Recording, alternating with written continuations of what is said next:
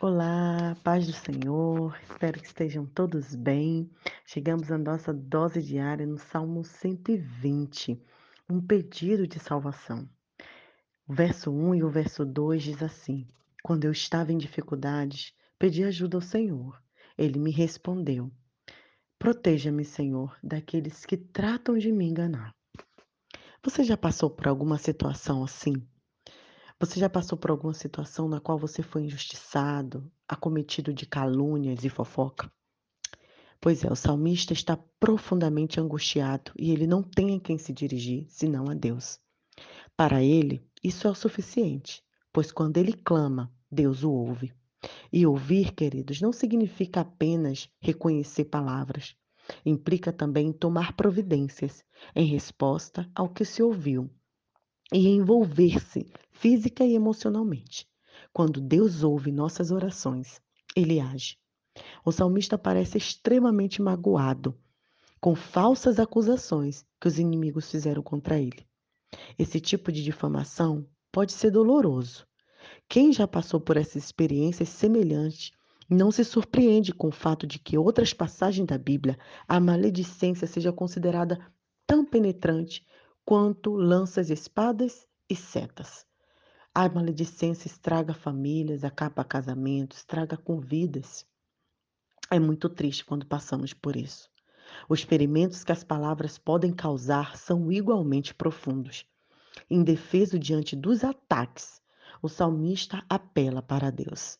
É isso que nós também precisamos fazer, pois o Senhor nos conhece e conhece a verdade e ele não se deixa influenciar por acusações falsas.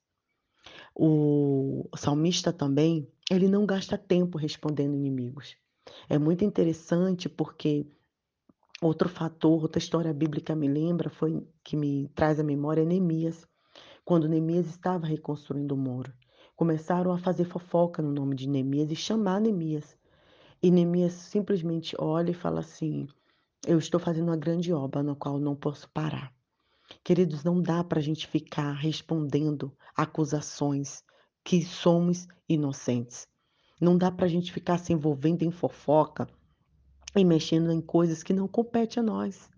Antes é melhor fazermos como o salmista, apelar para Deus e pedir o livramento e justiça. A oração a Deus e o silêncio em relação a pessoas sofoqueiras, com frequência, são as melhores armas que dispomos em nossas batalhas. Você já resolveu batalhar dessa forma? Se silenciar e somente orar? Se silenciar e deixar que a verdade apareça? O salmista sabe também que não há nada de bom reservado àquelas pessoas que falam mentiras sobre outras pessoas. Ele pode orar confiantemente, certo de que Deus é todo o seu pedido. E é por isso que precisamos colocar tudo diante do Senhor. E quando o salmista fala no verso 4 sobre brasas, ele diz que o julgamento do Senhor será assim, abrasador, porque Deus é o justo juiz e a verdade aparecerá. Lembro quando eu fui acometida por calúnias e eu fiquei muito preocupada querendo me justificar e lembro que eu fui até ao meu líder, meu coordenador, né, do trabalho, e ele olhou para mim, ele não era um homem cristão, ele olhou para mim e falou assim: "Fique tranquila, Nai. Nós conhecemos você e a verdade aparecerá. E ali eu fiquei tranquila.